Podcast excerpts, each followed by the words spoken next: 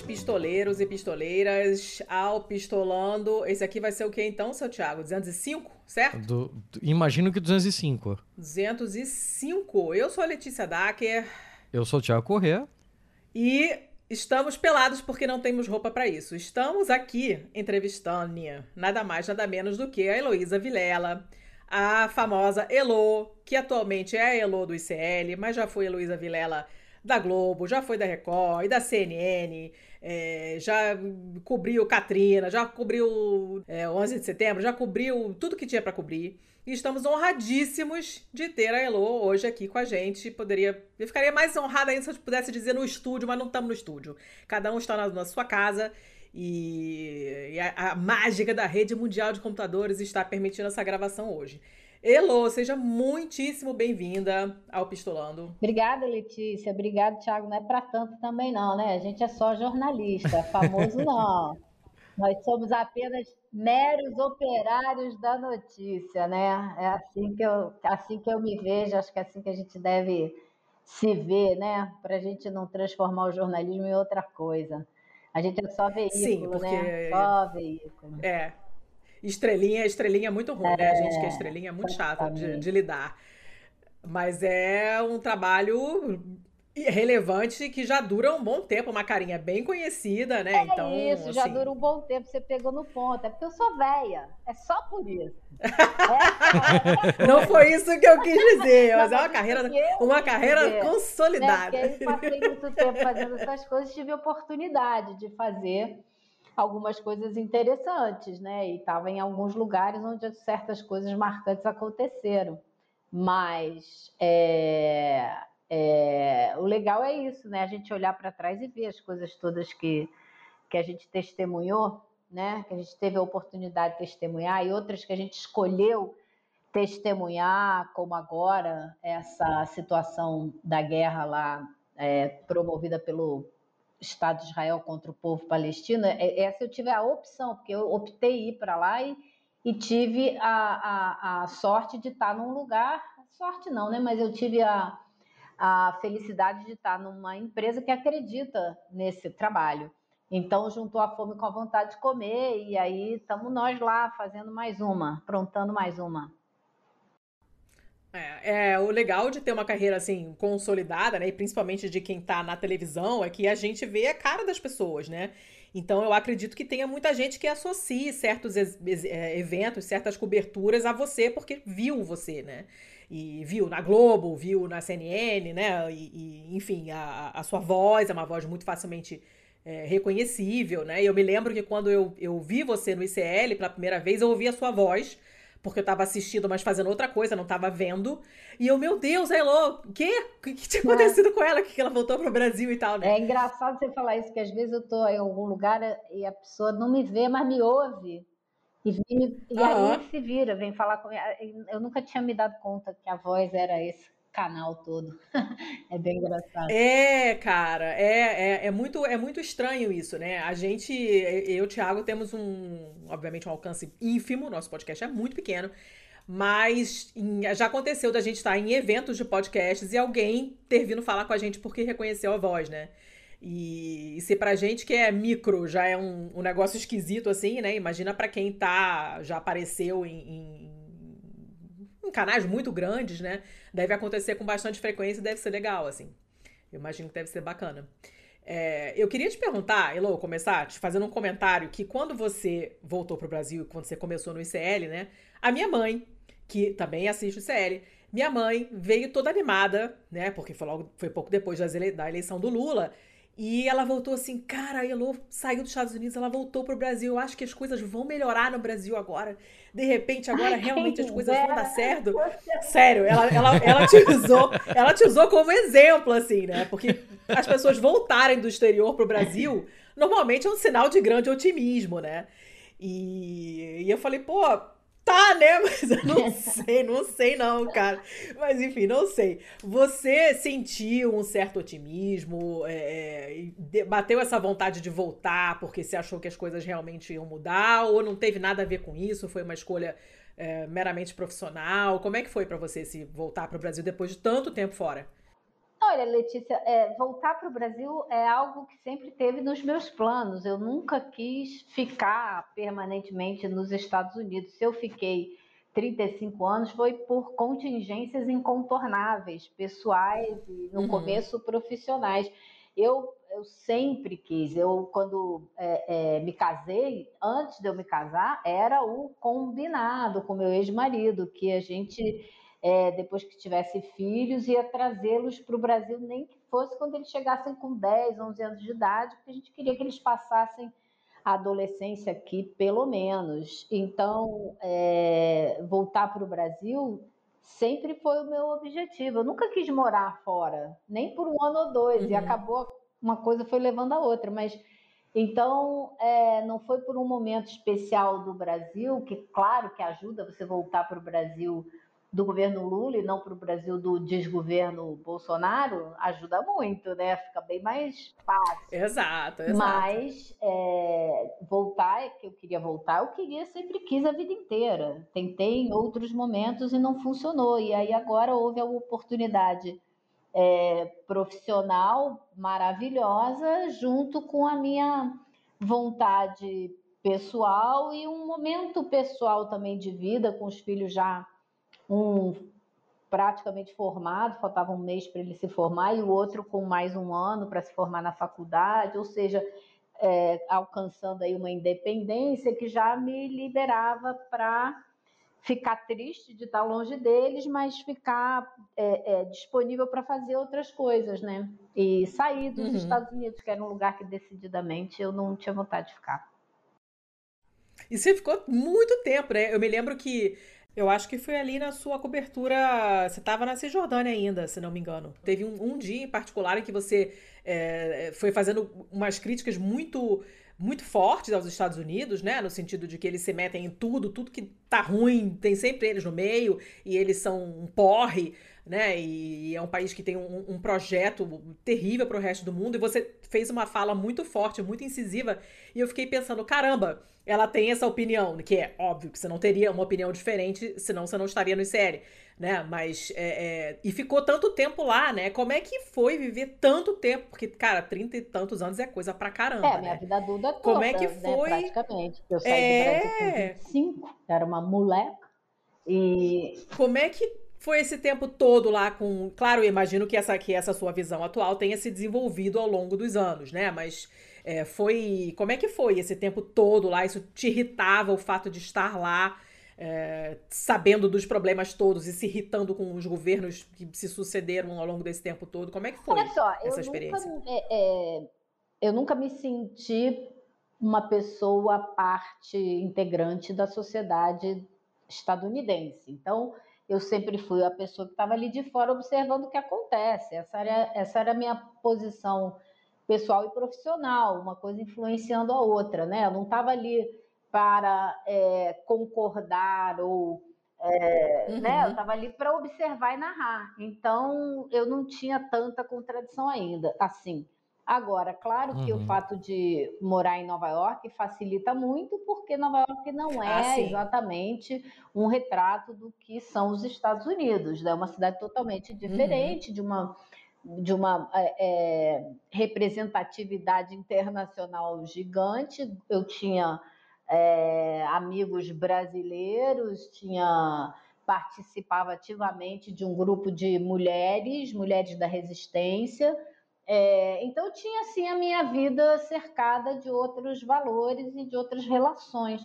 Então, não tinha aquela inserção ativa na sociedade dos Estados Unidos. Então, estava ali como uma uhum. observadora. Agora, claro que chega uma hora que você fica de saco lotado de ser observadora, e na hora que o dia termina, você não vai para sua casa lá no Rio de Janeiro, ou né, encontrar com os teus amigos, uhum. beber no bar e, e contar piada em português, enfim né? Então você não tem as suas relações fundamentais ali. Claro que eu tenho dos meus filhos, que é a minha relação fundamental na vida, mas e que não é à toa que eles falam português, que eles têm uma compreensão né, da, da situação política em que nós todos estamos é, mergulhados e tem uma visão uhum. crítica, obviamente, né?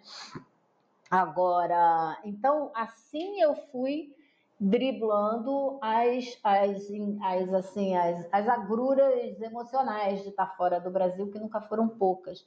Eu sempre. É, eu me sinto uma pessoa assim, absolutamente brasileira, sobretudo carioca, e é, não, não, não nego, né? Então, isso sempre foi uma dificuldade. Se, se você imaginar que eu passei mais de 20 anos sem ir ao Carnaval do Rio, você tem o tamanho da dimensão do meu sofrimento, porque eu comprei esse um a um, né? Assim que eu pude, eu voltei a frequentar o, o, as ruas do Rio de Janeiro na época do Carnaval, que é uma coisa incrivelmente maravilhosa. Então, é, eu fui levando assim, né? E a gente não, não, a gente não, eu não tenho essa ilusão de que a gente planeja tudo que a gente faz na vida. A gente vai levando a vida da maneira que ela vem para gente e vai fazendo dela melhor possível. E aí, nesse meio tempo, claro, eu fui construindo a minha, minha carreira, né? Então, o que eu já achava antes de. Você ter uma ideia quem era Heloísa aos 25 anos de idade, eu saí do Brasil, hum. eu só ouvia a Rádio FM Nacional, por resistência cultural à invasão ideológica, uhum. cultural do nosso país. Claro que depois, com o tempo, eu comecei a ouvir mais jazz e rock e tudo isso, mas eu tinha essa postura radical quando era garota.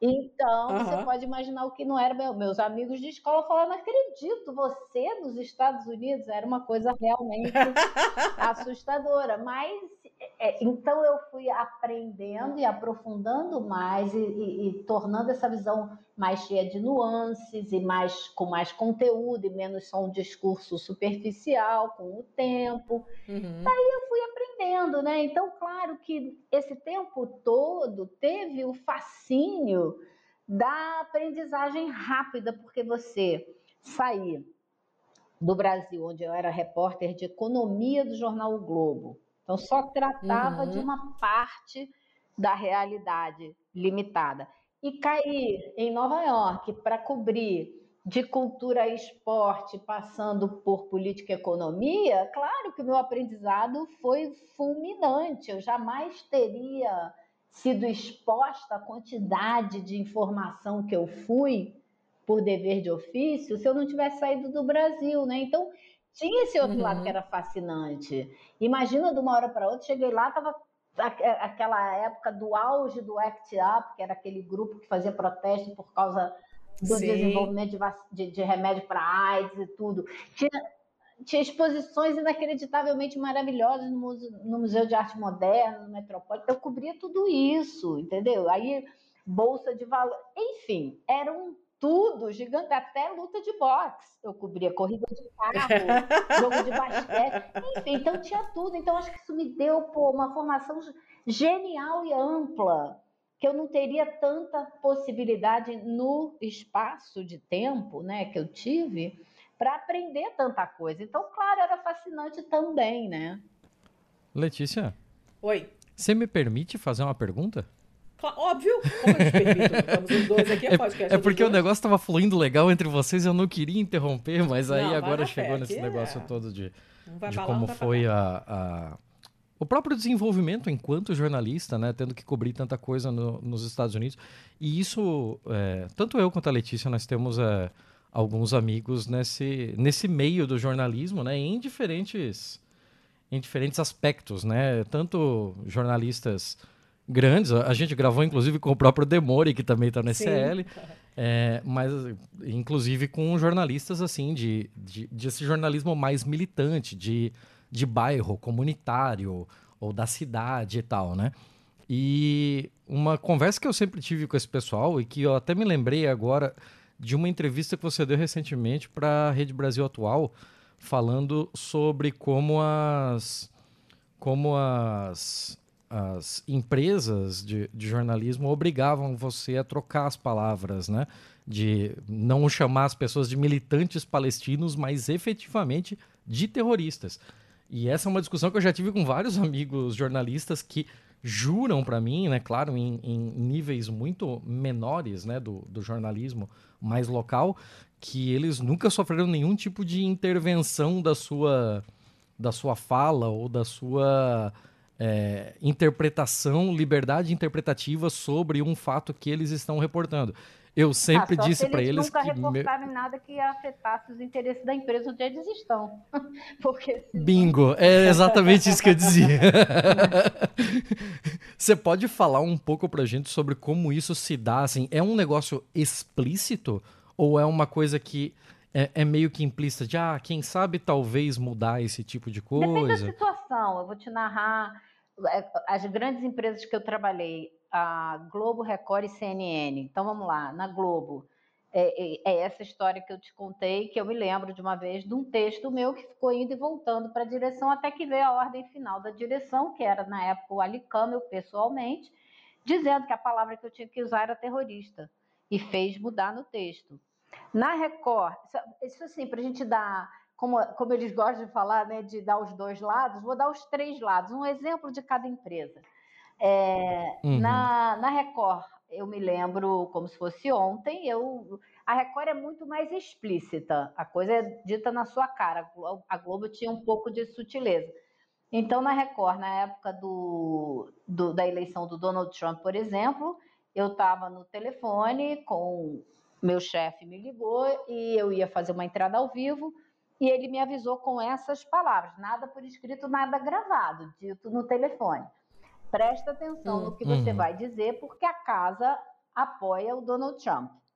E eu quase comecei a rir, porque né? Além, na época eu ingenuamente pensava, porra, e, e, e, o que que essa empresa tem? O que que os americanos vão ficar sabendo disso? Mas não, era lógico, já com vistas ao fortalecimento da extrema direita e o futuro de, de um outro candidato brasileiro que viria a ser o Bolsonaro.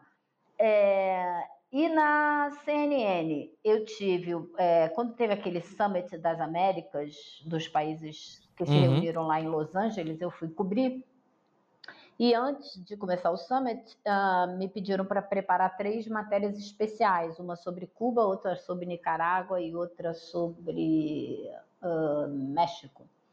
E a matéria sobre Cuba, e elas todas eram para falar como que os governos de esquerda são uma droga e destroem a economia e fazem muito mal aos seus países. E aí Uh, na matéria de Cuba, especialmente, foi algo assim patético, porque a, o diretor, o meu diretor, que não falou comigo diretamente em nenhum momento, só através da editora que estava trabalhando comigo na série, Uh, queria, porque eu queria que eu falasse da situação econômica de Cuba sem jamais mencionar o embargo econômico dos Estados Unidos. e aí ficou Caramba, parte, como assim? O texto vai, o texto volta, até que eu falei para ela, diga para ele que não tem como a gente falar da economia de Cuba sem falar do embargo, porque isso seria um, um, uma, uma, um absurdo tão grande que não tem condição.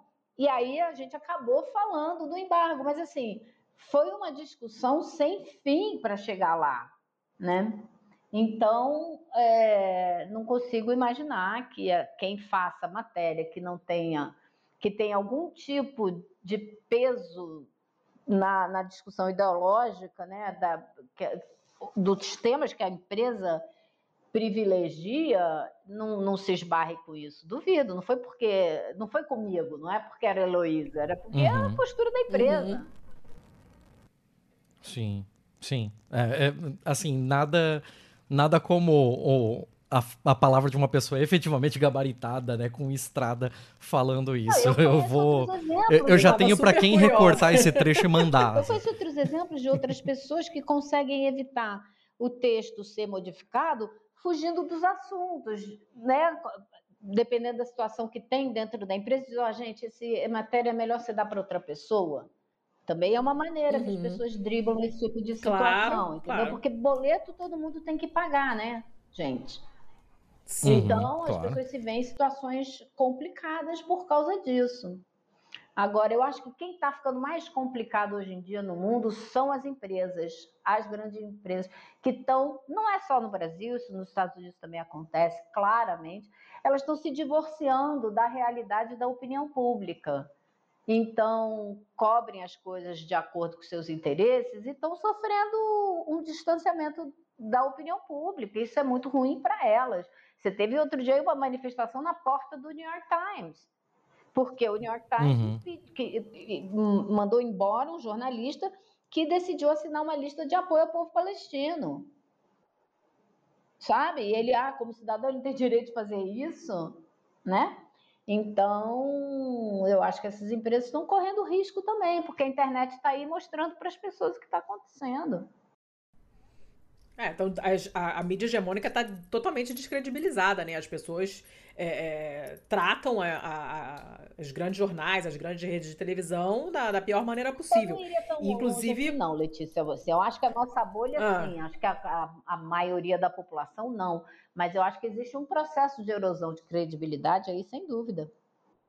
É, a tentativa é essa, né? A tentativa é, é, é, é fazer com que as pessoas entrem sempre mais na, na, nas coisas mais nichadas e que fiquem no, no, no túnel de vento, reverberando o que, o que a, a, Fox News quer, quer ouvir, né? Aí você entra no, lance da Globolixo, né?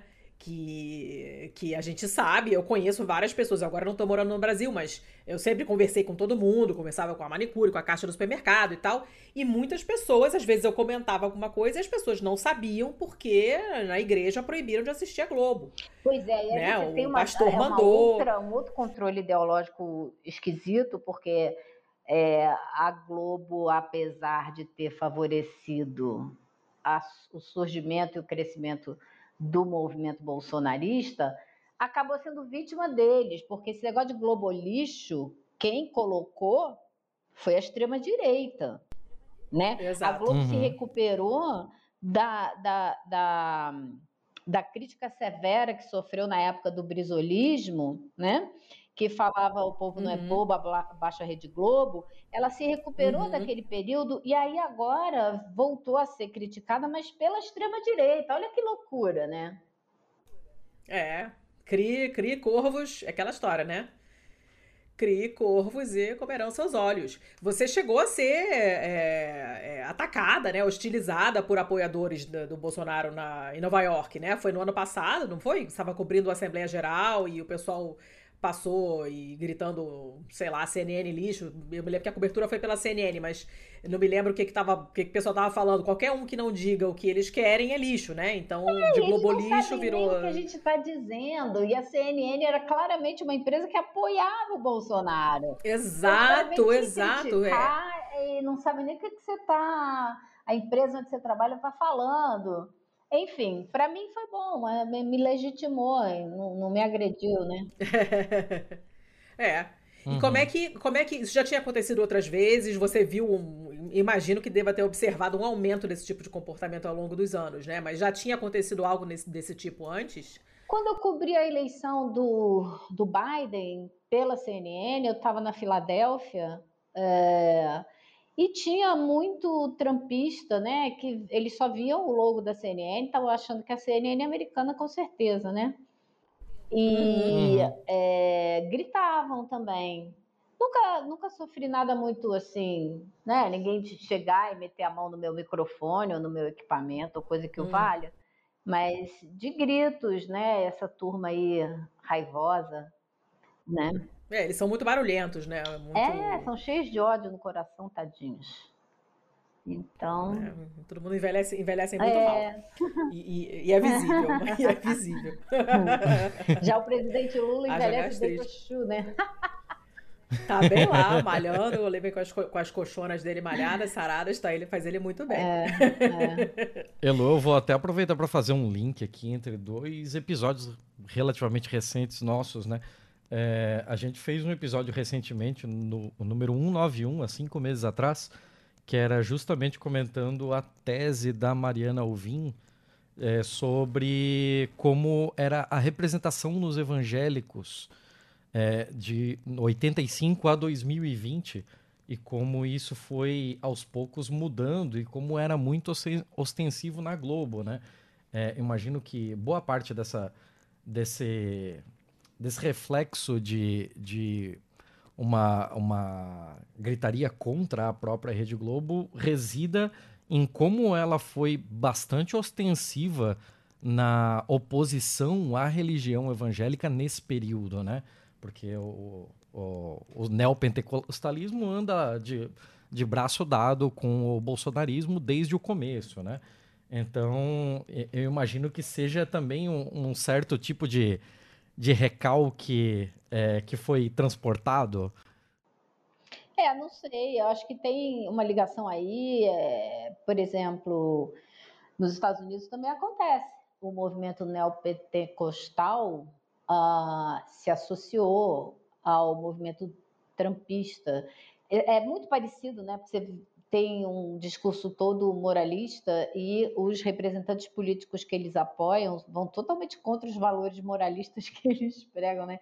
O Trump com uhum. 500 mulheres, amantes e uma vida moralmente errática. E Bolsonaro, a mesma coisa, né? É, e, mas não existe uma comunhão entre eles. Existe um interesse, é, uma, uma, um jogo de interesse, né? O, eles se usarem um do outro. Então, eu fiz até uma, uma entrevista uma vez é, para o ICL mesmo, com uma escritora que fez um livro é, narrando assim os, esse histórico nos Estados Unidos de como que esse movimento é, se estabeleceu, cresceu é muito bem, gente, é muito bem organizado, muito bem estruturado, é muito. É, como é que eu vou dizer? Tem, tem objetivos muito claros, estabelece. Eles sabem o que estão fazendo, né? Não é uma parada. Fazendo. Por exemplo, eles nunca foram contra o aborto, mas no momento que eles viram que o aborto podia é, é, suscitar muito apoio e mobilizar a sociedade, eles mudaram de discurso e passaram a apoiar nisso. Isso aconteceu no Brasil também. Quando esse movimento uhum. começou a crescer nas favelas do Rio, nas comunidades do Rio e tal, eu me lembro de políticos que eram mais centro, mais ao centro e que se aliaram ali a esse movimento, que eles eram a favor do, do aborto, da opção e tal. E eles mudaram completamente de posição depois, porque viram que ia dar mais é, tração política, né? Então é, é jogo uhum. de interesses, né? Uhum. Eles têm um projeto, mas o projeto deles não é um projeto de sociedade ou de país, né? O projeto deles é, é é como eles ganharem é cada poder, vez mais poder, é e dinheiro, né? Por, dinheiro. por, isso que nunca é, por isso que nunca é propositivo, né? É sempre malhando outras coisas e, e infernizando a vida das pessoas. Um momento histórico e que gera enormes expectativas nos Estados Unidos. A posse de Barack Obama na próxima terça-feira. A capital do país, Washington, teve a rotina alterada. Não há vagas nos hotéis. E para receber a multidão que vai acompanhar a cerimônia, muitos moradores da cidade transformaram as próprias casas em pensões de luxo.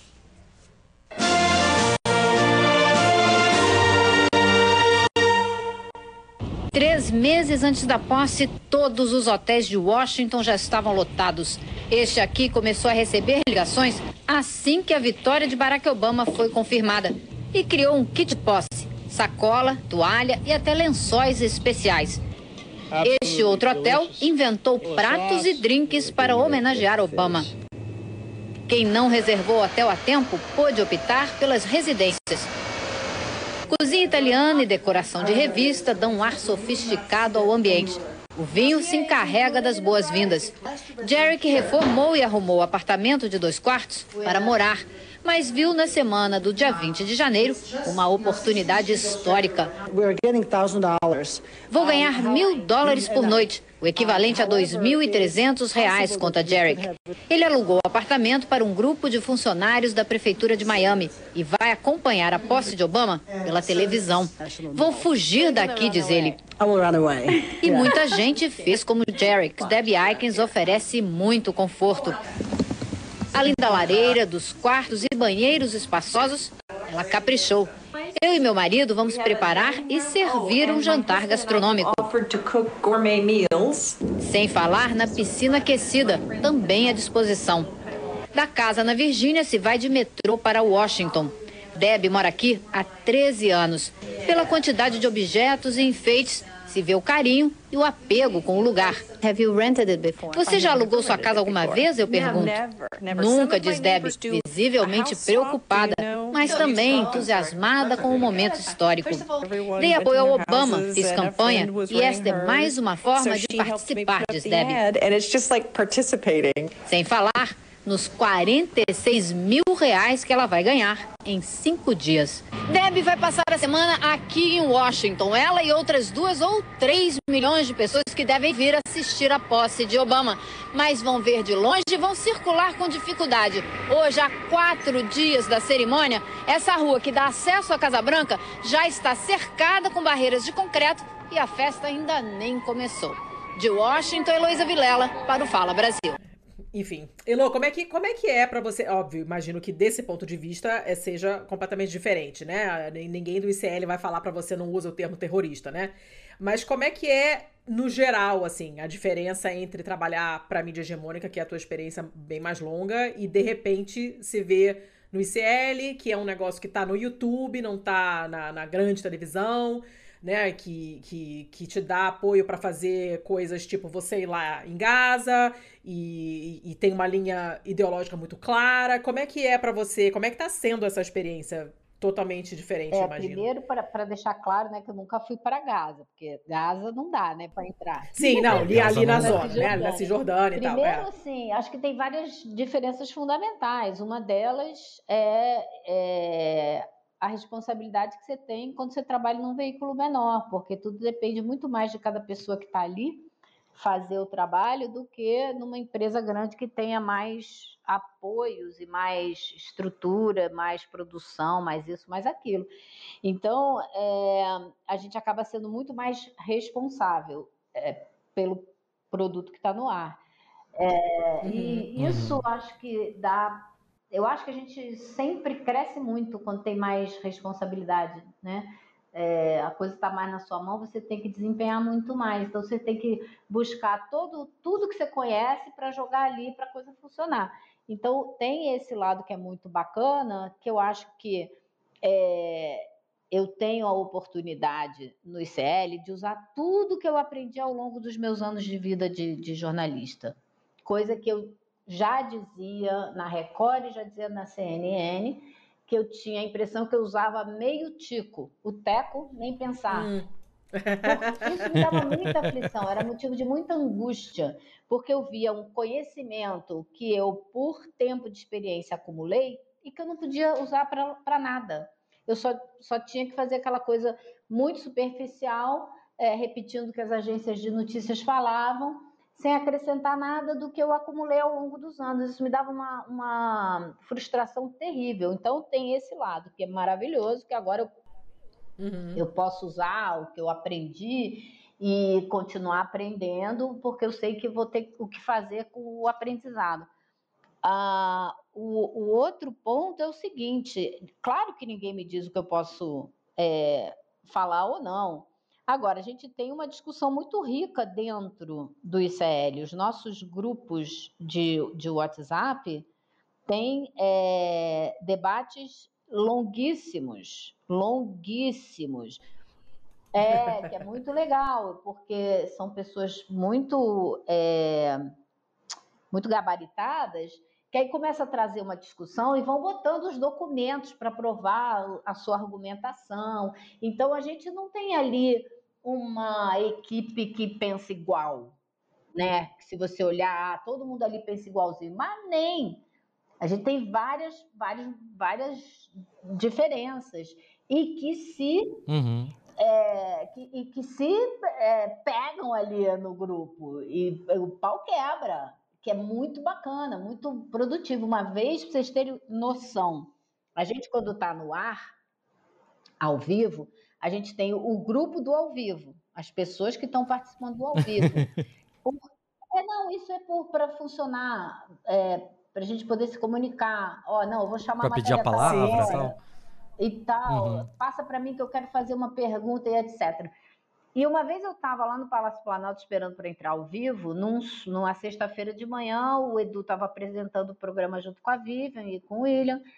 E aí ele estava falando de um assunto qualquer, que eu não me lembro qual era, e eu botei nesse grupo do ao vivo. Eu não concordo com isso, eu acho assim, assim, assado. O Edu, que hum. estava no vivo, entrou no, no grupo, leu aquilo e falou: então entra no vivo agora, mas discorda de mim ao vivo. Não discorda só escrevendo aqui, não. Uhum. Traz essa discordância para o vivo. aí eu entrei e a gente teve ali um bate-boca. Não é um bate-boca, né? É uma discordância na qual eu, eu, eu chequei a informação dele, ele checou a minha, a gente. Ou seja, em que empresa da grande mídia isso vai acontecer? Muito difícil, né? Muito difícil. Então, acho que assim, é um lugar que, além do mais, é, te dá a oportunidade de aprender mais, porque são pessoas que trazem muita informação na hora que discutem. Então é muito rico, né? Muito bacana. E outro dia eu estava falando com não sei quem lá do ICL que eu a, é, a sensação que eu tenho é que eu trabalhei esses anos todos para chegar aqui, sabe? uhum. Sim. É, é, bem interessante isso. Que legal é, isso. Bem legal. Que legal é bem isso. legal, bem legal mesmo. Então, eu, eu, profissionalmente acho que eu nunca estive tão bem. Acho que a melhor fase da minha vida profissional é agora, sem a menor dúvida. Ah, que legal, cara. Fico bem feliz de ouvir, assim, porque a gente às vezes. É, acho que principalmente para quem já tem uma carreira consolidada e tal, né? A gente tende a ficar é, achando que, ah, pô, caraca, a mulher já trabalhou na Globo, já tá na CNN, não vai fazer nada melhor do que isso, é o auge do currículo, não sabe de nada, inocente. Né? Imagina, né? inocente. Eu, gente, eu fui pra Cisjordânia sozinha, certo? Menina, e o susto que eu levei quando você mostrou lá, isso, não, aqui é a equipe, aí tinha você e você, o tripé, o celular no tripé, eu falei, gente, como é que, como assim? Ela tá lá sozinha, doida. E foi uma, uma cobertura muito, muito tocante. Eu confesso que em vários dias eu, não consegui assistir, porque eu fiquei muito mal mesmo. E, e, era notável a sua, a sua raiva, a sua indignação, e é uma coisa que eu acho que também não poderia ter transparecido se você tivesse é, feito essa cobertura numa num veículo mais tradicional, Bom, pra começar né? que eu nem iria para Cisjordânia, porque não todo teria mundo ido, cobrindo é, de é. Jerusalém, porque afinal de contas o que importa é, é Israel, né? Então, uhum. acho que o ICL fez a, a, tomou uma decisão super acertada e falou: vamos lá para a Cisjordânia, vamos mostrar esse. Eles até, na verdade, eles não sabiam se eu ia para a Cisjordânia, se eu não ia. A recomendação que a gente tinha da diplomacia brasileira para que eu ficasse em Israel, porque a Cisjordânia estava muito tensa, que seria perigoso. E eu fui lá um dia visitar e conheci duas ou três pessoas eu, e eu falei, ah, esquece, é para cá mesmo que eu venho. E aí me mudei de hotel e fiquei lá direto. E foi a melhor coisa que eu fiz, porque eu realmente tive a oportunidade de é, mostrar para quem assiste o ICL, né? Uh, o povo palestino, bicho. Sabe, assim, da vida que eles levam a como é que é você viver num lugar que é cercado por muro, câmera de segurança, o, o tempo todo vigiado. É, enfim, sem falar o, o, o, que foi assim incrível, que foi o, o, lado pessoal, conhecer pessoas maravilhosas que me trataram como se eu estivesse em casa e que tinham comigo a gratidão de estarem sendo ouvidas. A grande gratidão deles era essa. Uhum porque eles não são ouvidos, eles são calados há décadas. E a imagem deles é produzida de maneira negativa pela mídia ocidental, que os transforma todos em terroristas, né? Em, é o quadro que se faz é assim muito injusto, muito sem vergonha. É uma máquina de propaganda que não para, né? Então, para mim foi em vários níveis, pessoal e profissional, uma experiência, pô, maravilhosa, maravilhosa. E agora eu estou esperando a hora de voltar para lá, né? Quando assim que for possível, a nossa decisão é de voltar para lá. Ah, olha, eu fiquei, uhum. para mim foi, uma, foi eu assisti bastante. É, chegou uma hora que não dava mais, eu ficava muito mal, porque a, a, a, situação é realmente terrível. Mas foi uma puta cobertura. E quando eu, quando eu fiquei sabendo, né, quando você mostrou lá que era só você, eu falei, gente, que, como assim, sozinha? Mas foi super importante, porque ninguém mais estava falando disso. Eu não vi ninguém cobrindo nada da, da, da, de tão perto né? Assim, do lado da Cisjordânia, eu não vi ninguém. Nenhuma outra rede em lugar nenhum. Eu só vi um jornalista, o Ian Boechat, que estava fazendo trabalhos para algumas empresas estrangeiras, porque eu vi ele, ele transmitido em, em inglês, e estava trabalhando para a Folha ah. de São Paulo, estava fazendo fotos e matérias para a Folha de São Paulo, mas foi o único jornalista brasileiro que eu vi do lado de lá da fronteira.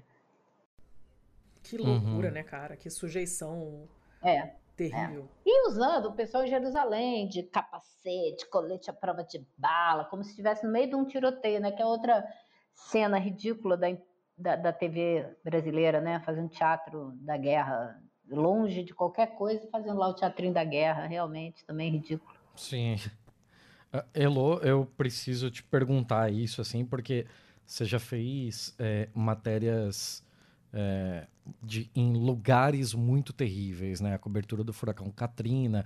É, o pessoal costuma não falar tanto, né? Geralmente se fala do Katrina e do 11 de setembro, mas você fez também a cobertura do terremoto do Haiti, né? Sim. E agora essa cobertura do... E agora essa cobertura da, da Cisjordânia. É, como é que faz para um jornalista estar tá ali vendo um negócio tão terrível e manter a saúde mental? Aí eu, Porque não, é, aí eu não é, vou saber é responder, um... não. Acho que a única coisa que... É que é um momento que mantém, você simplesmente quer abandonar a humanidade, né? Você fica descrente que uh, alguma coisa pode dar certo quando vê tamanha barbárie acontecendo na sua frente. É, uma coisa é você pensar em, em sei lá, em, em fenômenos climáticos, né? Pô, um terremoto não tem muito o que fazer. Agora, é, quando você vê uma, uma cobertura igual essa, assim, como, como manter sei lá, o sangue frio de conversar com um, um, entrevistar um israelense que de repente vai apoiar tudo que o Netanyahu está fazendo. Assim. Veja só, é, o próprio Katrina ele é um, um, um evento da natureza, mas não é, né? Assim. É, peronomútil. É. O que aconteceu ali, o tamanho da desgraça, ela é amplificada pela situação absurda que os haitianos vivem, a qual eles são submetidos desde o dia que conseguiram declarar a sua independência e expulsar o exército de Napoleão. Por isso nunca foram desculpados, é, perdoados pelos uhum. Estados Unidos e pelas potências europeias, especialmente a França, que lhe cobrou uma dívida por ter se declarado independente, que era igual ao PIB da França. Então, realmente, é, e a gente, é isso que é foda, né? A gente está diante dessas mesmas forças coloniais escrotas Sim. que desprezam a vida que não é dessas potências, né? Como a carta dos 100, de, 100 funcionários do Departamento de Estado e etc., que mandaram para o Biden, dizendo para ele que ele está desprezando a vida palestina. E é uhum, isso. Uhum. É isso que se faz. Então, nos, no caso do Haiti, é isso também. O Haiti é, foi submetido a programas de acordo de comércio absurdos impostos pelos Estados Unidos, que acabaram, por exemplo, com a produção local de arroz. Os caras eram autossuficientes na produção de arroz e foram obrigados a comprar Sim. arroz subsidiado dos Estados Unidos. Aí tem um terremoto, você vê chegar saca de arroz dos Estados Unidos para alimentar os caras, porque os caras não têm mais porque foram proibidos. Então, é um fenômeno natural, mas não é também, né? E aí você é, vai... Todas as consequências posteriores não são naturais, né? Não. A gente fez, inclusive, um, um episódio sobre isso com a doutora Kenarik Budikian sobre a participação brasileira né, nas forças de paz da ONU e como elas foram terríveis e aumentaram inclusive os casos de cólera e tal, né? Não deram nenhum tipo de condição. Não, a cólera pro, foi levada por, por, soldados do Nepal. E, e o problema do isso. Brasil foi, foi ter perseguido a resistência política que existe no Haiti, que foi tratada como gangue. Né? E você teve ali a turma uhum. do Heleno, a formação desses profissionais, Sim, desses militares pessoas. que vieram a, a ser é, os grandes apoios do governo Bolsonaro, que se formaram e cresceram ali no, naquela operação do Haiti. Né? Então as coisas são muito interligadas, muito mais do que as pessoas imaginam. Mas é, você me, me, perguntava a respeito da, da, sanidade mental, né, de como lidar com tudo isso. É, por exemplo, no Haiti, eu parei de trabalhar em vários momentos para chorar, parava de gravar para chorar, aí retomava o trabalho. Aí no fim do dia eu ia para um hotel fora da cidade de Porto Príncipe, a 40 minutos, e tinha sempre um livro que não tinha nada a ver com absolutamente nada que eu estava cobrindo para ler, para tentar mudar de ideia na minha cabeça e dormir. Já ali no, no, no ali em na Cisjordânia, em, no, no furacão Katrina também, chorei muito enquanto trabalhava, enfim. Então acho que isso ajuda a manter a sanidade, você não, né, não ficar acumulando tudo até a hora que você possa chegar em casa e desabar, não vai ser possível, vai ter uma parada cardíaca, né?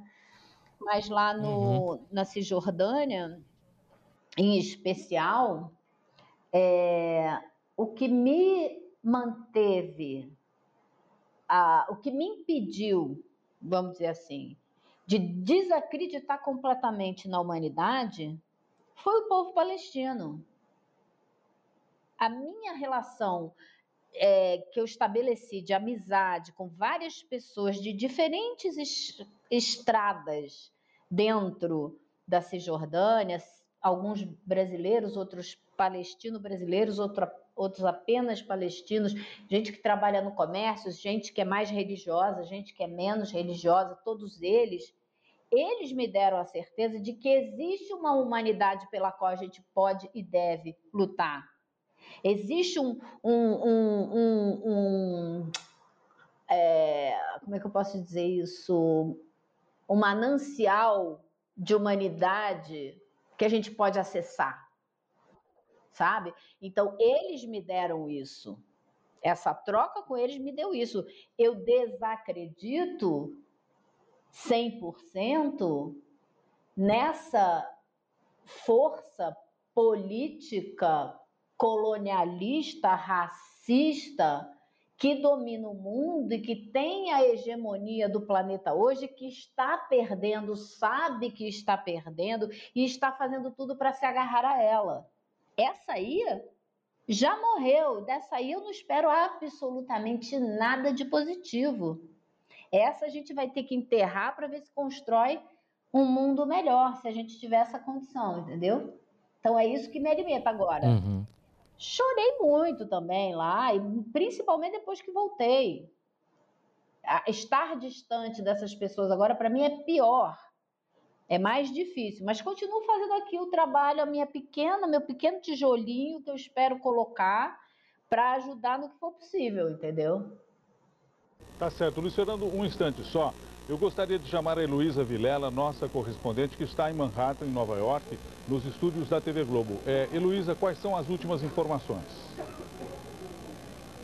Nascimento, agora há pouco a American Airlines uh, informou que os dois aviões da empresa que bateram nas torres do World Trade Center uh, tinham a bordo 156 pessoas.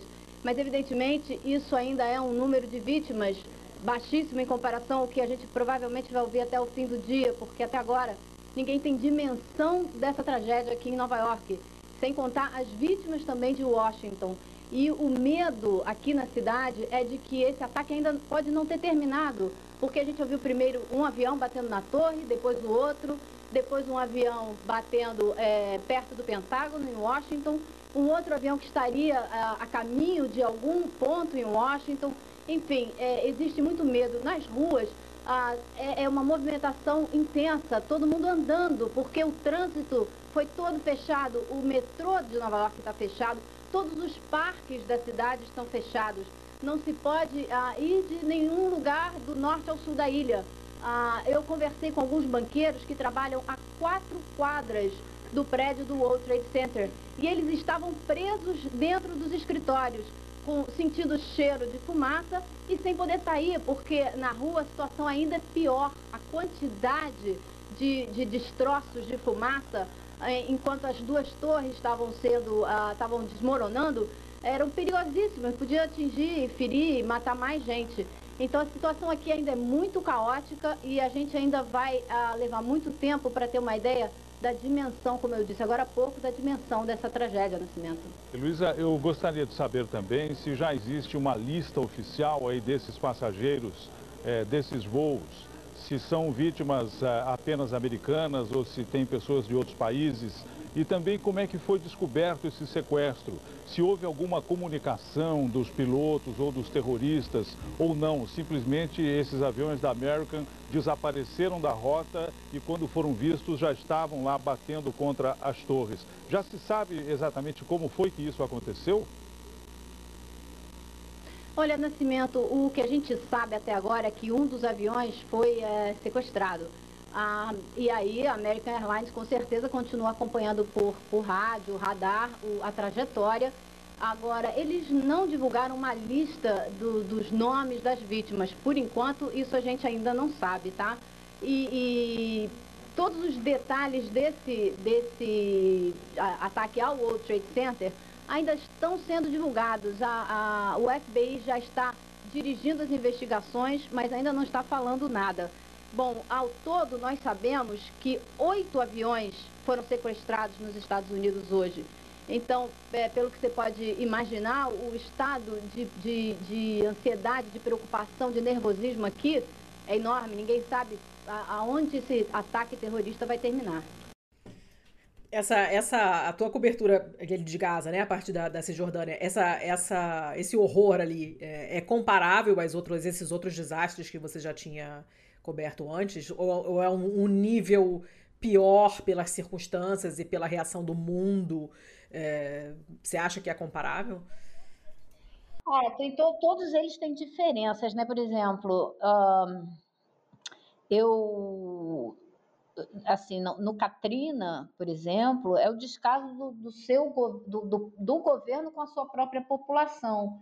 Então isso é muito uhum. nojento, né? Assim, o governo uhum, uhum. Bush abandonou as pessoas mais pobres de Nova Orleans à própria sorte. E isso foi horrível, né? Agora, é, eu, eu fui para o Quênia também cobrir, fazer a, o Quênia da família Obama, né? Então os irmãos dele, fazer como é que era. E aí eu passei um tempo na maior favela, uma das maiores favelas do mundo, que é Quibera. Passei uns três dias lá. E você. Aí você vai relacionando, né? A vida das pessoas em Porto Príncipe, a vida das pessoas nas comunidades cariocas, a vida das pessoas em Quibera. É, as vidas, uhum. a vida das pessoas cercadas nos campos de refugiados da Palestina.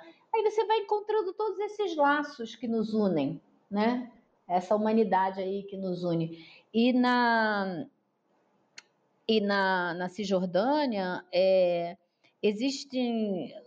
A gente vê essas, essas, essas opressões, essas é, explorações econômicas, sociais e tal, mas a gente vê ali na Cisjordânia uma coisa que é muito Existe a violência física da invasão do, do exército de ocupação de Israel, né, que se mantém ali como uma, uma ocupação nas terras palestinas, se, se dá o direito de definir a vida e a morte das pessoas, invade os campos de concentração com seus tanques e tal.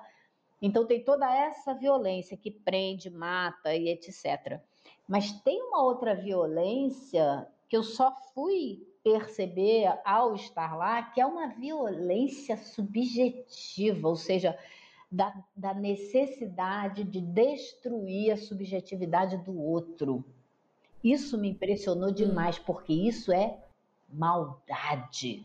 Isso é realmente uhum. uma profunda maldade. Dou para vocês dois exemplos em dois campos de refugiados diferentes. Eu fui num campo de refugiados de Jenin, onde tinha havido a destruição de uma mesquita com um míssil na véspera, Sim, né? Aí eu fui, é, aí eu fui lá ver o que tinha acontecido e tal. E aí nessa ida lá, uma, a pessoa que me levou para conhecer toda, todo o campo me levou para conhecer uma, uma estátua da qual essa, esse campo de refugiados tinha muito orgulho. Era uma estátua de um cavalo feita com sucata de carros e de de uma ambulância que foi destruída por um míssil de Israel que matou o médico da ambulância. E essa sucata toda, um artista plástico alemão pegou a, a criançada do campo de refugiados e lá nos idos de 2003, eu acho, 2004, fez essa estátua. que é uma estátua que para eles o cavalo tem toda uma simbologia da liberdade, uhum. né, da altivez e tal e tal. Aí eles tinham lá essa estátua, de um lado escrito Palestina, do outro Liberdade. Cara, no dia seguinte, ou dois dias depois que eu estive lá, que filmei a estátua para contar a história e tudo, um tanque do exército de Israel vai lá e arranca e destrói e joga fora. Pra nada, né? Você vê que é perversidade pra mesmo, muito. porque não, não, não serve para nada. Não é pra nada, não é para muito. Para dizer para aquelas pessoas que elas não têm sequer o direito de sonhar com liberdade e altivez. Nem sonhar. Elas uhum. não podem expressar numa escultura esse sonho.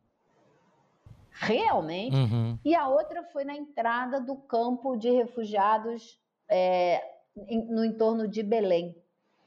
A entrada do campo é um arco duplo com uma chave de metal aquela chavona ah. né porque a chave é o símbolo do direito de retorno para casa para todos os mais de 750 mil palestinos que foram expulsos para a criação do Estado de Israel foram expulsos ou fugiram enfim como estão fazendo agora tudo de novo né uhum. e aí poucos dias depois de eu estar lá também eles foram lá e destruíram esse arco da entrada ou seja, ah, não tem mais aquela de chavona. destruir os símbolos todos, sabe? Isso, pô, isso é doentio, é doentio. Então, uma coisa que me deixou muito, muito, muito tocada foi é, você contando sobre a destruição das calçadas, que tinham acabado de pavimentar a rua e fazer a calçada, asfalto, e no dia seguinte passar. Cara, isso acabou comigo. Mais imagem de outros campos onde aconteceu a mesma coisa. Eles vão lá e destroem para a vida ficar impossível, né? Ou você uhum. é preso, o sujeito vai preso. O exército de Israel chega lá, invade o campo de madrugada, como sempre é de madrugada, leva o cara preso, sem mandado, sem nada, ninguém sabe qual é a acusação, leva preso. No dia seguinte, volta para demolir a casa do cara. Foda-se a família dele lá. Eu não sei como chamar isso. É, eu acho que é perversidade mesmo, porque você chega num nível de desumanização do, do, do outro, né? E que, que, não é nem como se você estivesse tratando como bicho, porque provavelmente essas pessoas tratam os bichos com muito mais respeito. É um, é, um, é um nível de desprezo mesmo que eu tenho muita dificuldade de entender. Uhum. Muita mesmo, é, muita essa, mesmo. Essa destruição de, de obras, assim, de esculturas, é, é muito disso, né? É de, é de tolher a subjetividade para matar a pessoa enquanto indivíduo, né? Matar para que Exato, para que ela não tenha nenhum tipo de, de altivez, que ele não se veja como é, capaz de ter alguma alguma almejar alguma coisa criativamente, é, é, é tornar ele mesmo é, de certa forma é, um indivíduo menor, é, é, transformar ele naquele cidadão de segunda classe que eles tanto querem, né? Para que ele já se sinta propriamente menor. Olha, mas eu vou te dizer uma coisa: enganam-se os sionistas, racistas, colonizadores de Israel, porque isso não vai acontecer nunca. Essa vitória eles não, não terão eu, eu nunca. Duvido. E a derrota moral, ética que eles já obtiveram nessa operação de agressão militar é patente. Militarmente eles vão ganhar, claro que eles vão ganhar. Uhum, uhum. Mas moralmente eles já perderam há muito tempo. Uhum. É, e aí o, a gente tá vendo esse retorno do antissemitismo em tudo quanto é lugar, né? Então acaba isso se voltando contra eles, né? Porque é, é, as pessoas muitas vezes têm uma dificuldade em, em distinguir o antissemitismo do antisionismo. E, e, acaba que isso se volta contra eles no geral, porque as pessoas só vão ficando indignadas e com raiva, direcionando essa raiva pra, só para quem eles entendem que é Israel, que misturam com os judeus em geral no resto do mundo. E, e o negócio tá virando um, um, bagulho bem sinistro, assim. Eu tenho ouvido bastante podcast gringo sobre isso, né? E só agora estão começando a entrevistar pessoal da Palestina, porque até então era só Israel, o único dos gringos todos que eu ouço de notícias, o único que, que entrevistava sistematicamente desde o começo o pessoal de Gaza mesmo, conversava com eles por telefone, era o The Take, da Al Jazeera, obviamente. Os outros, ninguém tocava no assunto. O de hoje, ou de ontem, se não me engano, o The Daily do New York Times já falou com médicos que estão em Gaza. E foi um episódio extremamente difícil de ouvir. Muito difícil Bom, mesmo, mas foi o primeiro que eu ouvi. 36 bebês uh, recém-nascidos prematuros morrendo para finalmente virar a antena dessas empresas. Ah, pelo amor de Deus. Por favor, né? É, é. Foi, e foi, demorou muito, muito tempo. Esse, acho que, se não me engano, foi o primeiro que eu vi é, do, do, lado da, da do, do, pessoal dos, da, dos palestinos, né? Foi um, e foi muito, muito difícil. Um episódio realmente doloroso de ouvir. Mas eu acabei o episódio e falei, pô, até que enfim, caceta, não é possível, é, né? É inacreditável. Putz, né? grila, não é, é possível, inacreditável. Uhum. Inacreditável. Inacreditável. E o, o, eu não tenho acompanhado a mídia brasileira, porque eu tô aqui em Portugal, não tenho Globo Internacional, não sei o quê. Às vezes aparece alguma coisa, algum link que alguém me manda, mas até onde eu sei, a cobertura no Brasil também não tá essas grandes coisas, né? Porque é mídia hegemônica sendo mídia hegemônica e não tá, não tá rolando grande é, grandes comentários ou grande solidariedade com a Palestina, né? Bom, nunca teve, não era de se esperar negócio... começasse agora. Nunca né? teve. Agora, eu é, muito não, não teve essa virada nem agora, nem agora com, com, com toda. Depois de todo esse tempo, agora que a, a mídia americana começa lentamente a defender, ou pelo menos de alguma forma mostrar o que está é, acontecendo é, com a Palestina. Não, no Brasil ainda nada. Né? Defender não, é, é, é, é. eu, é. te ser muito honesta, não acompanho para além do que uh, se comenta nos nossos programas aí do CL, eu não acompanho muito o que a mídia brasileira fala também não. Assim, é, eu não vejo noticiário de televisão brasileira há milênios, há muitos anos. Quando eu mesmo quando eu trabalhava, uhum dificilmente eu assistia, porque eu sempre brincava, né? Para trabalhar é um preço, para trabalhar e assistir é outro preço, né? Então, não, não via muito mesmo, não. Eu é, não, não, acompanho, assim. É, acompanho mais a, as coisas que eu acesso pela internet, para ser muito honesta. Então, mas pelo que eu ouço, não, não, não tô perdendo muita coisa também, não. É, eu acredito que não, mas eu, eu acho que não te, ainda não teve essa virada de chave, assim, de começar a mostrar o outro lado, eu acho que ainda não tá rolando. É, existe uma pressão muito grande, né, do, do governo de Israel e desse embaixador de Israel aqui no, no Brasil, ligando para as redações, pressionando, chamando para conversas e treinamentos e o cacete a quatro. É, a, a guerra é intensa, né? É uma guerra intensa. É, e tem essa coisa toda. É... Tudo bem, narrativa, ninguém aguenta mais ouvir essa palavra, né? Depois do, do, do champatinho lagarto no, no, no, na CPI do, do, do, do, Covid, ninguém aguenta mais ouvir essa coisa da narrativa, mas infelizmente é o termo, né? uhum. né?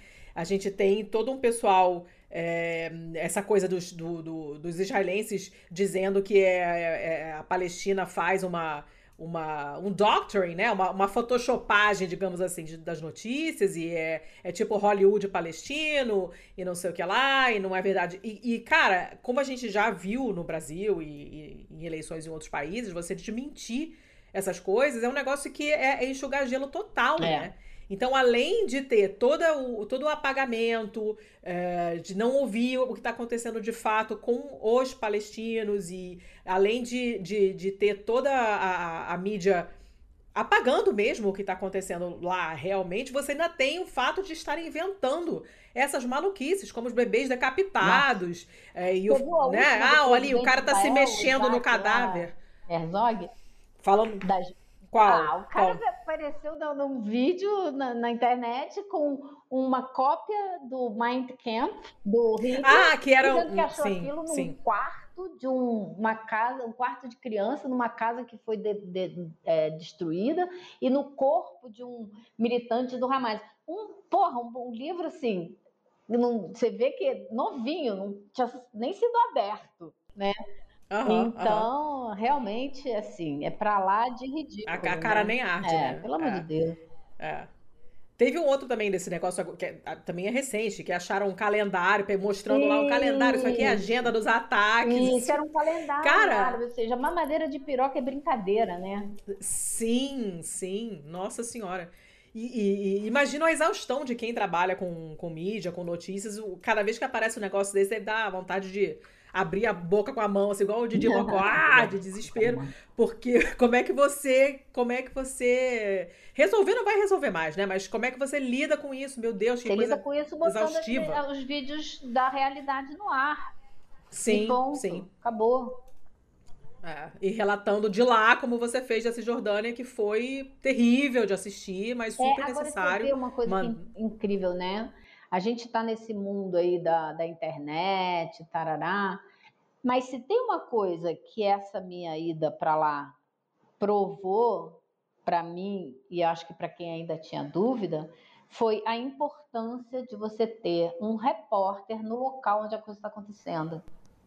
Sim, Aham. demais, tá, demais. Coisa que quase ninguém mais tem, você né? Você pode receber os feeds, é muito diferente. Não é a mesma coisa. E ninguém mais tem, né? Mesmo as grandes, os grandes veículos não, não, não estão mais mantendo praticamente nenhum é, não tão, correspondente mas aí eu tô dizendo, fora. É, isso provou que está errado esse caminho, que o, o caminho é realmente uhum. é você deslocar alguém para o local. Mas esse caminho era tomado por uma questão de custos ou editorial mesmo? No caso dessa, dessa, dessa operação militar israelense, que em curso, esse genocídio em curso, existe uma decisão editorial, porque ah, vários veículos enviaram correspondentes e todos foram para Israel. Uhum. Né? Não, é, é então, é ótimo que isso existe uma decisão editorial. Você nunca, né? Você viu todo mundo lá. Estava todo mundo lá, mas estava escolheu um lado, né? Então, a gente uhum. escolheu o outro. É isso, é uhum. bem simples. Isso, Perfeito. isso é, é, é acaba é, é, determinando muita coisa na sua cobertura. Uhum. Eu, eu, eu vou acabar trocando um pouquinho de tema, então, eh, Letícia, se você ainda quiser seguir com mais uma pergunta nesse tema. Não, manda ver, manda ver. Ok, é, é porque assim, eu não consigo pensar em tudo que está acontecendo e nas relações internacionais, né, que, que acabam se consolidando por conta da, dessa, desse genocídio que a gente está vendo em Gaza. E eu não consigo desassociar isso das, de todo o teatro internacional em cima disso. E o que leva a gente para ano que vem, quando teremos novas eleições americanas. E, Elo, como você já cobriu eleições americanas, eu queria te perguntar é, o que, que tem de diferente numa cobertura de eleição americana do, de uma cobertura de eleição no Brasil? Que eu acho que talvez isso explique muita coisa. Bom, primeiro que o processo é totalmente diferente, né? Você não uhum. tem é, vários partidos, aquela confusão, quem vai ser, frente ampla, você não tem isso, você tem dois partidos, né? O Partido Republicano e o Partido Democrata. E aí você tem a guerra fratricida em dentro dos partidos. Assim, o Partido Democrata, por exemplo, há dois ciclos eleitorais não permite que o candidato mais popular dentro da legenda seja o candidato a presidente, né? Que era assim claramente o Bernie Sanders tinha toda a condição, era para ele ter sido candidato quando a Hillary Sim. foi candidata e, e perdeu para o Trump. As pesquisas mostravam que ele é, se elegeria. É, o que a gente nunca sabe até colocar em prática, mas essa era a indicação das pesquisas. E as pesquisas lá dificilmente erram, né? Apesar de ser uma margem de, de vantagem sempre muito pequenininha, muito pequenininha. Então, é, tem primeiro essa, essa diferença, né? Agora, eu acho que aqui a gente tem projetos é, políticos bem mais distintos concorrendo do que lá. Os projetos lá são muito próximos, muito parecidos, uhum. né? Tanto uhum. que você vê que pouca coisa foi modificada quando o, o Biden foi eleito depois do Trump. Mudou a aparência, mas o conteúdo Sim. mudou quase nada, né?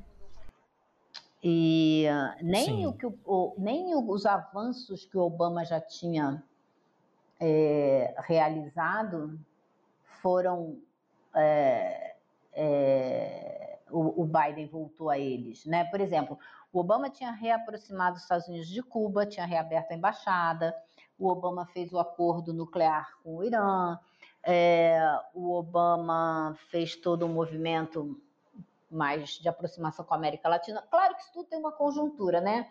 O Obama fez isso, esse, essa aproximação com Cuba numa época em que a América Latina inteira cobrava dele que fizesse isso, porque tinha, você tinha governos de centro-esquerda em quase todo, toda a região, o que não aconteceu depois. Mas, é, mas nem, nem isso, nada disso o Biden trouxe de volta, nada. Então, uhum. é, existe uma diferença aí entre o Biden e o, e, e, o segundo mandato do Obama, quando ele sabia que não ia mais concorrer a presidente, né? Porque também tem isso, os presidentes lá tomam certas liberdades que não tomariam num primeiro mandato, porque tem medo do que as urnas vão dizer. E, uhum. e aí depois o Obama fez essas coisas que foram um certo alívio e que dançou tudo, né? Foi tudo para o saco. Então, o Biden é historicamente um cara bem mais, mais é, reacionário, mais conservador do que o Obama parecia ser, né? Mais belicista, mais representante desses interesses, né? É, apesar de que não dá para livrar a cara do Obama de nada, né? Porque ele bombardeou. Nossa Senhora, bombardeou é, horrores. Pois é. E, e, e deportou também horrores, né? Imigrantes. Sim, Sim mas acho que mais, mais do que daquela na época dele, acho que não, nem rolou depois. Acho que foi o máximo, né? É, então, Tiago, eu não sei exatamente aonde que você quer levar essa conversa da hum. comparação hum. das duas coisas. Eu estou aqui tentando, é, pensando alto, mas. Não, é que eu, eu, eu vinha pensando assim que nós tivemos, tanto de um lado quanto de outro, essa. Tanto lá quanto cá, tivemos assim candidatos de extrema direita fazendo suas campanhas e aquela aquela verborragia dos seus militantes, hum. né? Aquela, aquele negócio que a gente já até comentou aqui sobre os ataques militantes e tal. E o problema é que aqui, como a gente tem é, essa maior quantidade de candidatos, maior quantidade de visões e tal, é, a gente tende a ter uma uma diversidade, inclusive, de, de pontos de vista dentro de militantes de te, determinada pessoa é um pouco maior, uhum. o, que, o que torna as coisas assim. Talvez essa, essa diversidade toda faça com que as pessoas sejam minimamente um pouquinho mais tolerantes. Uma vez que, sei lá, você tem um armamentista e o crente do lado a lado e eles precisam se tolerar porque os dois estão pro mesmo para o mesmo candidato? Olha, Tiago, e, você tem. E lá, como você um, tem esse. Assim, um exemplo uhum. claro de que não dava para ser tão variado assim, porque você teve que fazer uma frente amplíssima para conseguir Sim. fazer frente ao, ao, bolsonarismo, né? À extrema-direita. Uhum. Então, acho que o problema todo nas coberturas desses processos políticos agora que a gente está enfrentando, a Argentina está enfrentando isso e tudo, é o, a maneira como essa extrema-direita aprendeu a, a levar esse processo para mobilizar o emocional das pessoas para provocar certas reações. Então, a gente vê isso acontecendo nos últimos anos, desde aquela denúncia da Cambridge Analytica, que usava as informações das pessoas através da, do Facebook e tal, para poder fazer é, recados mais direcionados àquelas pessoas, para mobilizá-las num nível muito mais inconsciente, para provocar então uma reação, uma participação, um engajamento. A eleição do Modi, que é que é um candidato de direita na Índia, também foi muito resultado disso. Então, nosso problema uhum. hoje está em como desmontar esse esquema né? É, esse esquema uhum. que a extrema-direita desenvolveu, super eficiente, para ganhar eleições. Isso é que é complicado. Sim. Né? Bem complicado. Acho que... Agora, Elo, do ponto de vista do jornalismo mesmo, quando você tem dois partidos só, quando você já não tem tanta visão, como é nos Estados Unidos, e como esses partidos, em linhas gerais, são muito similares entre si, isso não tende a fazer com que a cobertura torne-se um pouco menos crítica do que deveria, tanto a um lado quanto ao outro? Hum. Porque, assim, pelo fato de você não ter uma pessoa que, não, que tenha é que uma ideia radicalmente um oposta. Assim, de que não adianta nada, né? Então, é, você fala, tá, aí tem esses dois candidatos aí, que, e, e eu com isso, né? Porque não vai mudar é, grande é, coisa. É. Mas é, a gente acaba caindo no risco da antipolítica, é, né? Isso nunca, né? Isso nunca. Então, é, é, tem sempre um candidato mais interessante lá, né? Que acaba não ganhando grande destaque. A Jill Stein é uma excelente candidata, tem se colocado agora de uma maneira bem bacana sobre esse conflito, é, sobre a situação no Oriente, na, na, em Gaza e tudo, mas não, não chega a lugar nenhum, né? Não, não, não alcança uhum. nada. Então, então eu acho que no caso assim do jornalismo, a maneira de cobrir é ir mostrando isso, mostrando como eles são parecidos ou em que que eles diferem e no que, que isso vai mudar no mundo ou não vai, que a postura deles no, no cenário internacional será sempre a mesma, da hegemonia, e é isso que a gente vai, vai contando, né? Acho que não, a gente não, não especialmente sendo é, um jornalista estrangeiro, a gente tem menos envolvimento no sentido de torcer que um ganhe ou o outro ganhe, uhum. né? A gente uhum. conta lá o que está acontecendo e acho que é um pouco é um pouco isso, assim. É... É, não sei se é, se é, se, é, isso aí que você está querendo discutir, mas eu acho que a maneira de, de cobrir isso é, é contar. Agora, o importante, muito importante para um, um jornalista estrangeiro cobrindo a eleição americana, é ver como é que isso se reflete fora de lá, o que, que isso leva para os outros lugares, não como não só como a política externa deles vai refletir, mas como esse, o processo político em si, os elementos que ele tem, como ele se dá, o que está sendo replicado fora de lá, entendeu? Sim. As lições que estão sendo Sim. levadas para serem aplicadas no, né, no, no nosso no nosso, no nosso país e, e outros países vizinhos. Acho que isso que é importante observar bem, né? É, isso ficou muito claro depois da, da, da eleição do Trump mesmo. Né? A gente começou a ver que foi um certo efeito cascata, uhum. que, que começaram a aparecer pseudo-Trumps em outros países, né? Inclusive no, no, Brasil. Efeito muito cascata, né? Porque era na, só na base Do, da cascata. Só cascateiro, cascateiro, um monte de cascateiro. Mas é isso mesmo, né? E a, a, gente, a gente tem essa impressão e se fala, né, que se o Trump não tivesse sido eleito, a gente não sabe, mas pode ser que o Bolsonaro não tivesse sido eleito no Brasil, porque realmente o que acontece lá é, depois tem um impacto no que acontece no resto do mundo e não necessariamente é, tem uma articulação política externa. Fato né? concreta. Tem pessoas que fazem Exato. a campanha e lá e que vêm para cá. É o, é o livrinho do Isso, Bena, então, né? É uma o... coisa mais concreta, não é só de efeito, né?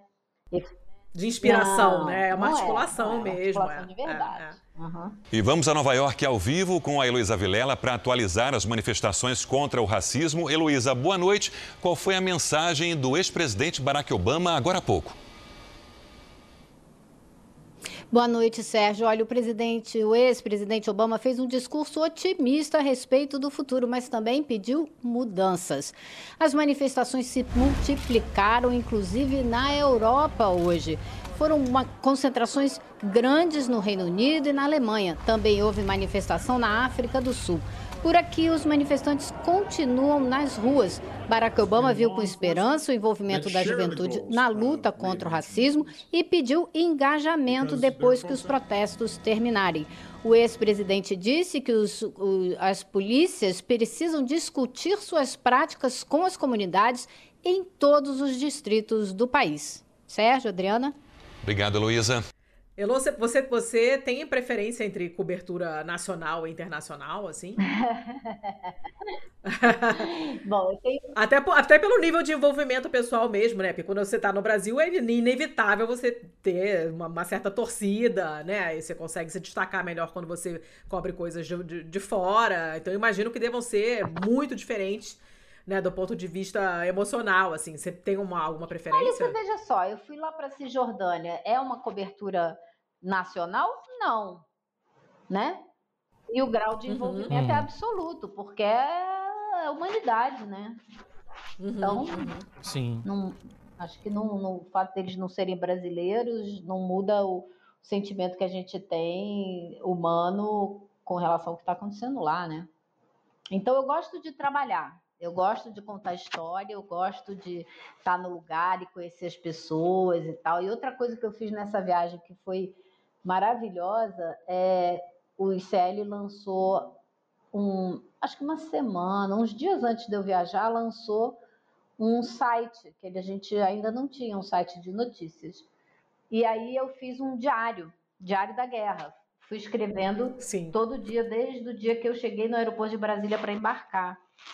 E era uma uhum. coisa que eu uhum. tinha muita saudade de fazer, de escrever mais, né? Que é o que eu mais gosto, de fazer texto, né? De fazer matéria escrita. Uhum. Então foi muito legal, porque eu pude fazer ali as coisas que a gente não faria no vivo, da cobertura do dia a dia.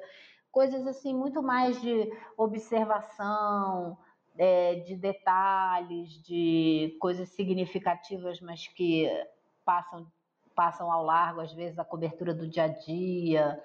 E, nossa, foi, foi genial, foi muito legal. O site está ótimo. É, o site está tá legal, tá bem legal, né? Com o Chico Alves ali, que é um mestre né, do jornalismo. Então tá indo super legal. Foi, muito, foi uma experiência muito gostosa, assim. Eu vou continuar escrevendo para o site com certeza, porque eu adoro. Ah, que bom. Elo, eu bom. sei que a gente já deve estar tá em cima da hora, em algum momento a gente precisa te liberar. Mas, e aí, antes que isso aconteça, eu preciso te fazer essa pergunta, senão vão me bater. Eu sei que ela é incrivelmente clichê, hum. que sempre se faz esse tipo de pergunta para quem, quem tem uma estrada muito grande. Mas a sua estrada é muito diferente, por ter vindo de uma mídia hegemônica e agora está fazendo uma mídia independente, uma, uma mídia com muito mais liberdade e tal. Então, por mais que seja clichê, eu vou perguntar: o que, que você diria para quem está agora sentado numa cadeira de faculdade de jornalismo?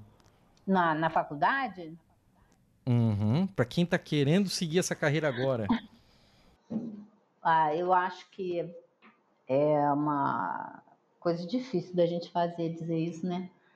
Uh, mas eu acho que se você está ouvindo, você tiver a oportunidade, se junte com colegas nos quais você confia e tente criar um, um veículo independente, é, comunitário, uh, uma maneira de fazer. O problema é que todo mundo tem que pagar boleto, né? Mas, por exemplo, o, o Eduardo Moreira começou agora um projeto que ele vai financiar várias iniciativas nesse sentido aí. Ah, uhum. Porque ele acha que é importante replicar o que a gente está fazendo em outras esferas e outros bairros e outras cidades para ter outros pontos de vista. E eu acho que quem tiver a oportunidade de criar uma maneira de fazer o jornalismo sem depender dessa grande mídia, pô, faça. Né? Eu sei que não é fácil, eu sei que não é, né? É o que eu digo, tem que pagar boleto, tem que pagar aluguel, tem que viver uhum, uhum. e tal e tal, então às vezes não fica muito viável, né?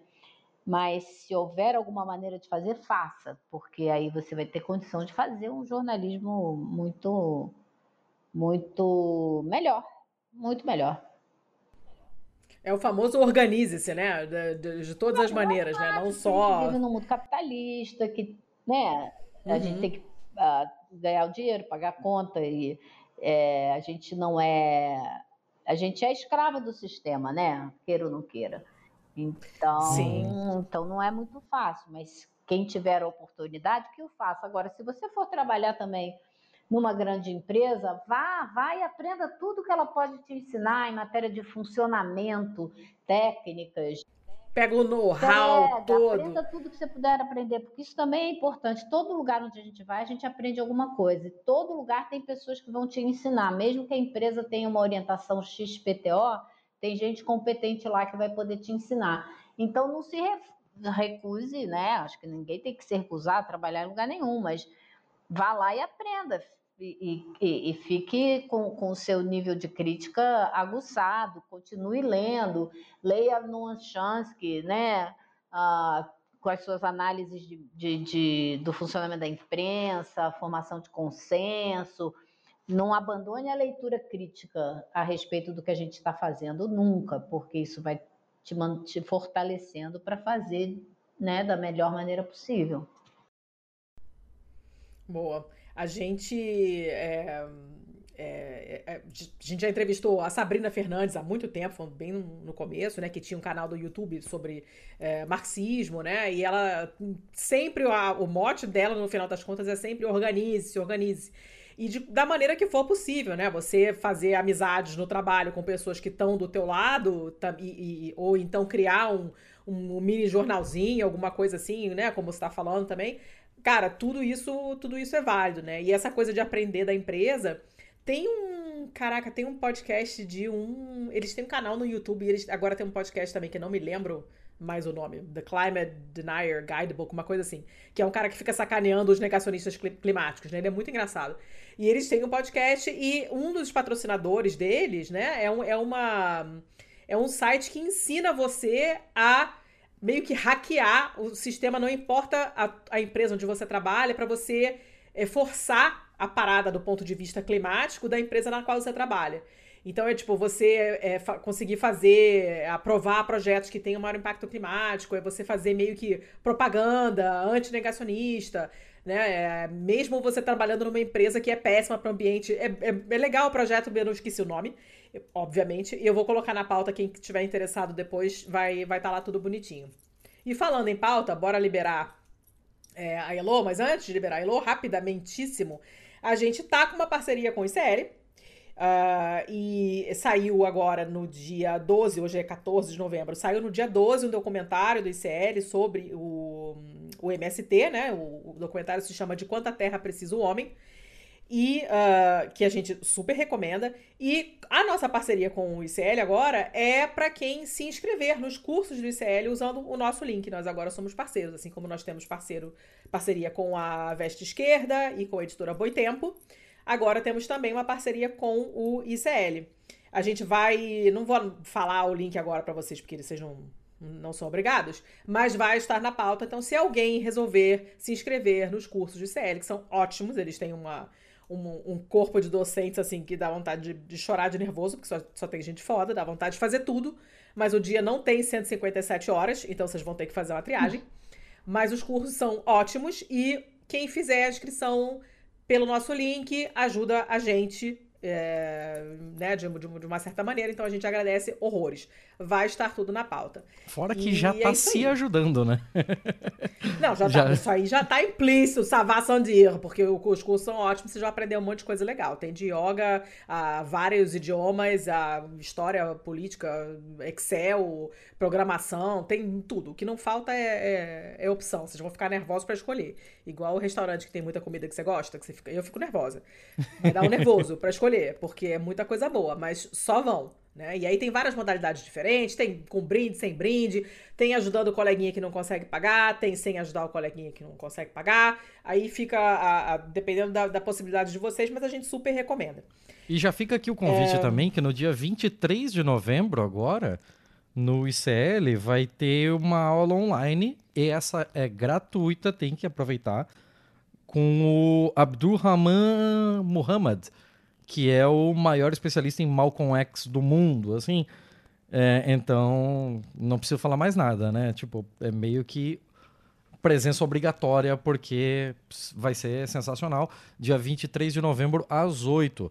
Vai ter um link nosso, inclusive, para inscrição. É... Vamos botar tudo, como sempre, no show notes. É isso aí, show de bola. Show de bola, né? Então é isso. Ai, Elo, muito obrigada. Imagina. Foi muito bom conversar com você. Foi é uma honra pra gente mesmo. A gente, quando entrevista a gente que a gente admira, a gente fica emocionated. uh, então, muito obrigada, de verdade. Assim. Sabe? Você fica assim, ai, gente, eu entrevistei uma pessoa. E a gente, assim, os nossos convidados são sempre pessoas que a gente admira. A gente tem muita sorte. Porque as pessoas normalmente respondem positivamente a nossa cara de pau. Então, eu fico sempre muito, muito feliz. É, a gente tem esse costume portanto. mesmo, assim, a gente não tá brincando, não. A gente até fica meio coque, assim, depois de. Ah, eu falei com fulano, falei com ciclano. É, é, e, e, a gente também. A, assim como vocês têm no ICL ali o grupinho do ao vivo, a gente também fica aqui trocando, trocando figurinha no chat de ah, como é que tá? O que, que você tá achando? Tal, tal, tal. E a gente Pergunta tava os dois aqui Nossa, comentando. Bem, né? é, eu, vou ter que, eu vou ter que causar essa indiscrição aqui, mas eu vou ter que falar que nós dois estávamos aqui. Cara, eu tô nervoso. eu tô assim, ela falou palavrão. Pô, ela falou escroto, mó legal, gostei. Falei um monte de palavrão, se você procurar aí, já, Ótimo. Vai, ter, já vai ter uma coleção. Você desbocada de Ótimo. É, a gente fazendo é, isso daqui a cinco anos, a gente meio que fica pensando que, ah, de alguma forma, meio mambembe e tal, o que a gente faz é um pouquinho de jornalismo. Aí a gente conversa com alguém contra você, como você, assim, e, e tudo cai por terra, porque isso daí é fazer jornalismo. O que a gente faz é brincar aqui. A gente, a gente é tá brincando faz de conta. É, conversar com jornalista é, é, um, é um jornalismo lateral, digamos assim, indireto. Então já, já fico contente. Já fico bem contente. Então, muito obrigada, Elo. Valeu, Zaço mesmo. A gente sabe que seu tempo é super corrido. Eu tava te vendo agora, você tava falando agora há pouco, logo antes de, de gravar com a gente. Você tava no ICL, eu tava assistindo. Então, assim, a gente sabe que os tempos são curtos. É, e daqui a e pouco obrigadíssimo por dedicar tá pra trabalhando gente. dobrado ah lá. Dessa, desse conflito todo, né? Mas é isso aí, né? É. Faz parte, é o momento. É, manda um, Manda um beijo para a equipe toda, um abração da, da, nossa parte. A gente consome conteúdo do ICL, tem sempre link rolando no, nos nossos grupos de apoiadores, é, cortes Sim. e tal, todo mundo assiste. Então, manda um abração lá para geral. Valeu. E muito obrigado ao York também, que fez a ponte, né? Por favor, é, que, York. Que, que tornou isso daqui possível. Uhum. É, quem tem contatinho, quem tem contatinho tem um tesouro, como eu sempre falo. é isso aí, valeu, resolve pessoal. Foi joia. Até a próxima. Este podcast foi editado por estopimpodcasts.com.br. Bom dia, pessoal. Aqui já passa das 11h30 da manhã, umas 5h30 aí no Brasil. Eu estou saindo de Ramala, na Cisjordânia, a caminho de Jenin, uma outra cidade da Cisjordânia, onde existe um campo de refugiados que sofreu um bombardeio aéreo ah, na, nos últimos dois dias. Foi um ataque a uma mesquita. Ah, foi a primeira vez que o Estado, o governo de Israel, atacou uma região aqui na Cisjordânia com um bombardeio aéreo desde que começou essa ação, essa incursão militar de Israel na faixa de Gaza. Então a gente está seguindo para lá para ver como é que está a situação, o que, que aconteceu, por que essa mesquita, o que, que as famílias lá estão passando. Né? E a gente está saindo aqui procurando vias alternativas, porque a, a saída melhor, mais rápida, seria por um campo de refugiados que ontem à noite sofreu com uma ação militar de Israel. Duas pessoas foram assassinadas. Então a gente tem que procurar caminhos alternativos. Mas o motorista que vai me levar até lá, ele é de Jenin, ele conhece muito bem a estrada, ele faz esse percurso todo dia e conversa com os outros motoristas e sabe que estradas evitar, que atalhos pegar. Então a gente vai se informando o tempo todo para seguir em segurança.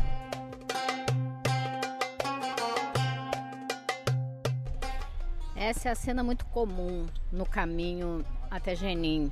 As vilas palestinas na área mais baixa e os assentamentos de colonos judeus no alto da montanha. A gente vê aqui a bandeira de Israel na estrada e ali atrás uma vila palestina. É uma sensação de que eles estão sempre cercados. Esse é o centro, cheguei ao centro de Genin. Uma área super movimentada, muito comércio, muito táxi, um, um centro de negócios. Agora, diz o motorista para mim que não está movimentado hoje não, que está bem devagar. Imagino como é que é nos dias normais.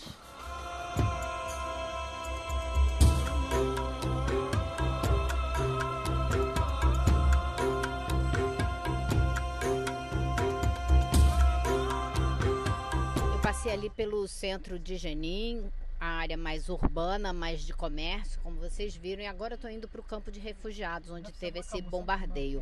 Não sei ainda se eu vou conseguir entrar, porque existe uma ordem aqui a baixada hoje de que imprensa estrangeira não pode entrar e filmar lá. Mas eu tô com uma pessoa que conhece o, o morador aqui que controla essa entrada e essa saída. Ele vai ver se consegue ah, abrir a passagem para gente. Vamos ver. Mas de qualquer forma, a gente volta mais tarde, né? Eu vou conversar com vocês mais tarde, trazendo outros detalhes, outras informações direto aqui de Genin. Até mais tarde.